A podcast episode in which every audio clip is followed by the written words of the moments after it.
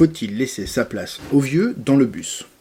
Si vous êtes correctement éduqué, la question ne se pose même pas. D'un réflexe, vous vous levez et vous cédez votre siège à cette personne âgée qui vient d'arriver. Sauf que, ce faisant, vous marquez à la personne sa faiblesse, participant à la fois à la stigmatisation de cette dernière et à l'entretien des préjugés que l'on a sur la vieillesse. Alors que faire? Je m'appelle Antoine Gérard, vous écoutez Socio-Gérontologie. Et chaque semaine, au travers d'articles, de podcasts, d'infographies et maintenant de cette chaîne YouTube, je vous aide à comprendre les vieux et à prendre un peu de hauteur sur nos pratiques vis-à-vis d'eux. Ah, et si le mot vieux vous choque, je mets le lien vers un podcast en description pour vous expliquer pourquoi je l'utilise. Et non, ce n'est pas par mépris envers eux, bien au contraire. Aujourd'hui, on répond à une question toute simple faut-il laisser sa place aux vieux dans le bus?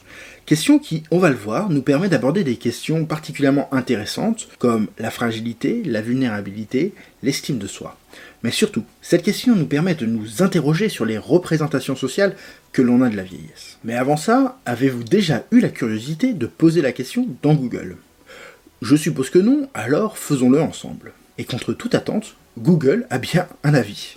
Ou plutôt, il a bien compris ma question et me renvoie vers quelques pages qui font tous référence à une étude de chercheurs anglais sur l'importance de l'activité physique pour la préservation de la santé. Cet article nous conseille de ne pas céder notre place dans le bus afin d'inciter les vieux à rester debout et faire ainsi de l'exercice. On est d'accord, c'est bien sûr la pire des raisons pour ne pas céder son siège. Encourager la mobilité et l'exercice physique sont bien sûr de très bonnes choses, mais premièrement, ce n'est pas notre rôle. Deuxièmement, rendre les voyages en transport en commun plus difficiles qu'ils ne le sont déjà va surtout encourager ces personnes à rester chez eux ou prendre le taxi.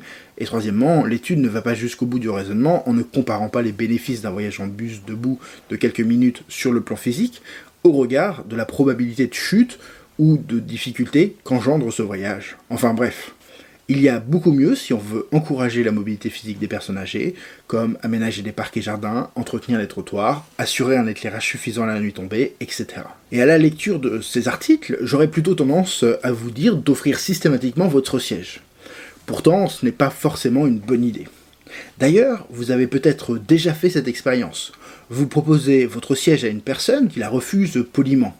Elle la refuse, mais vous sentez que vous l'avez un peu vexée. Alors, bien sûr, on ne va pas s'offusquer, parce que, après tout, cela part d'un bon sentiment. Enfin, un bon sentiment Vraiment Cela part plutôt de l'intégration d'une règle de courtoisie, qui elle-même trouve son sens dans nos représentations sociales de la vieillesse. Représentations de la vieillesse selon lesquelles les vieux sont fragiles, vulnérables, et que, si on le peut, on doit les aider. On considère euh, parfois que nos représentations sociales c'est-à-dire la connaissance socialement construite d'un sujet à des fins pratiques, sont des préjugés. Mais c'est pas forcément vrai, alors commençons par nous poser la question est-ce que les vieux sont fragiles et vulnérables est vraiment un préjugé? La fragilité, dans le sens commun, c'est le manque de robustesse. Un vase qui tombe par terre et se brise est fragile. Mais est-ce qu'un vieux qui tombe se brise? Je sens que vous avez envie de dire oui on est conditionné depuis notre jeune âge à penser que oui, les vieux sont fragiles, il faut les protéger. D'ailleurs, régulièrement, nous sommes interpellés par quelques chiffres effroyables concernant cette fragilité. Si nous restons sur notre exemple des chutes, on entend ainsi une personne de plus de 65 ans sur 3 chutes chaque année, 75 000 hospitalisations et 12 000 décès chaque année sont dus à des chutes. Ces chiffres font froid dans le dos. Et c'est le but. Il faut choquer pour faire passer à l'action. Et pour cela, la sélection des chiffres est clé. Maintenant, si on prend une grande inspiration et qu'on fait un petit calcul, il y a 13 millions de personnes de plus de 65 ans en France, un tiers qui chute, ça fait 3 250 000 personnes qui chutent chaque année. Maintenant, si on fait un petit produit en croix, 12 000 décès sur 3, 3 250 000 personnes qui chutent chaque année, ça fait un taux de décès de 0,4% suite à une chute. Il faudrait encore diviser ce chiffre par 3 pour obtenir le taux de personnes âgées qui décéderont cette année d'une chute. Et on peut faire bien sûr le même produit en croix avec les hospitalisations. Et donc, rapporté à la population générale des personnes âgées, ça fait moins de 1% de cette population. Maintenant, est-ce qu'on peut dire que lorsque 1% d'une population donnée aura des conséquences physiques suite à une chute, il faut considérer cette population comme fragile. Alors, entendons-nous bien, hein, les chutes sont un vrai problème.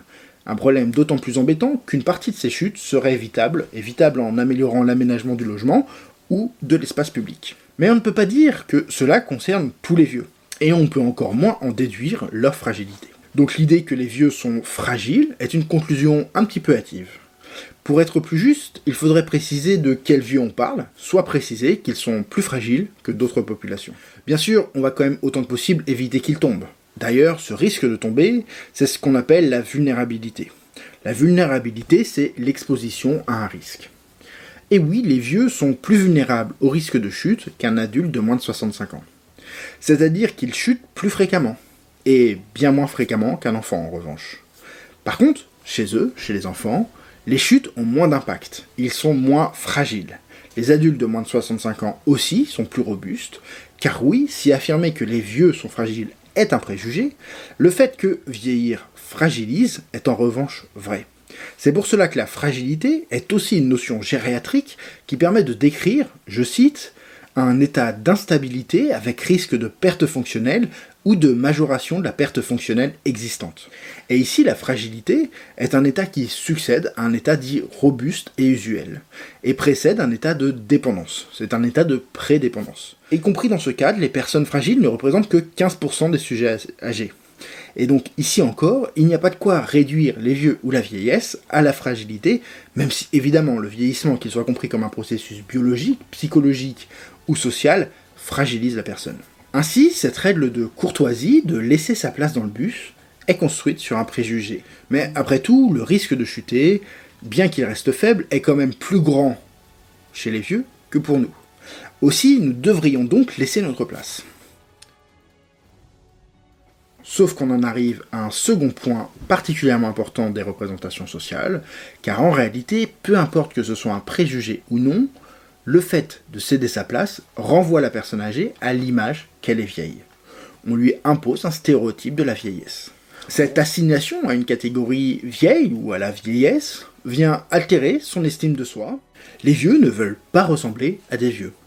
Non pas qu'ils ne savent pas qu'ils sont vieux, non pas qu'ils ont peur d'être vieux, mais ils ne veulent pas être réduits aux représentations sociales de la vieillesse. Ils ne veulent pas être considérés comme des petites choses fragiles et vulnérables que l'on prend soin. Ils veulent conserver leur identité et leur place dans la société. Ils veulent être respecter en tant qu'adultes et non protégés en tant que vieux. Et pour cela, ils vont autant que possible chercher à mettre à distance cette image de la vieillesse. Alors, est-ce qu'il faut céder sa place dans le bus? On l'a vu, cette règle de courtoisie vient d'une représentation sociale de la vieillesse. Une représentation qui est plutôt erronée, puisque si le risque de chute est plus grand chez eux que chez nous, il reste très limité. C'est important de le savoir pour casser cette représentation sociale que la vieillesse est égale à la fragilité. Évidemment, en vieillissant, on devient plus fragile, mais pour autant, il ne faut pas réduire la vieillesse ou tous les vieux à des personnes fragiles. En laissant sa place, on signale à la personne qu'elle porte sur elle les marques de la vieillesse, et cela peut être assez douloureux pour son estime de soi et remettre en question son, son identité. Maintenant, cela reste un acte parfois nécessaire pour faciliter la mobilité des personnes les plus fragiles. Et donc continuons de faire preuve d'empathie et de céder notre place quand on juge que c'est nécessaire. Car oui, mon propos n'est pas tant de vous dire d'abandonner vos règles de courtoisie, même si elles prennent leur source dans des préjugés qui sont peut-être dépassés, mais plutôt de réfléchir ensemble à ce qu'être vieux, à ce qui relève des mythes et de ce qui relève de la réalité de la vieillesse. Et pour aller plus loin dans cette quête, je vous invite à retrouver plus d'analyses dans l'annulateur ou dans le podcast. Et je vous conseille aussi cet ouvrage de Colette Hénard intitulé Les vieux sont-ils tous fragiles et vulnérables?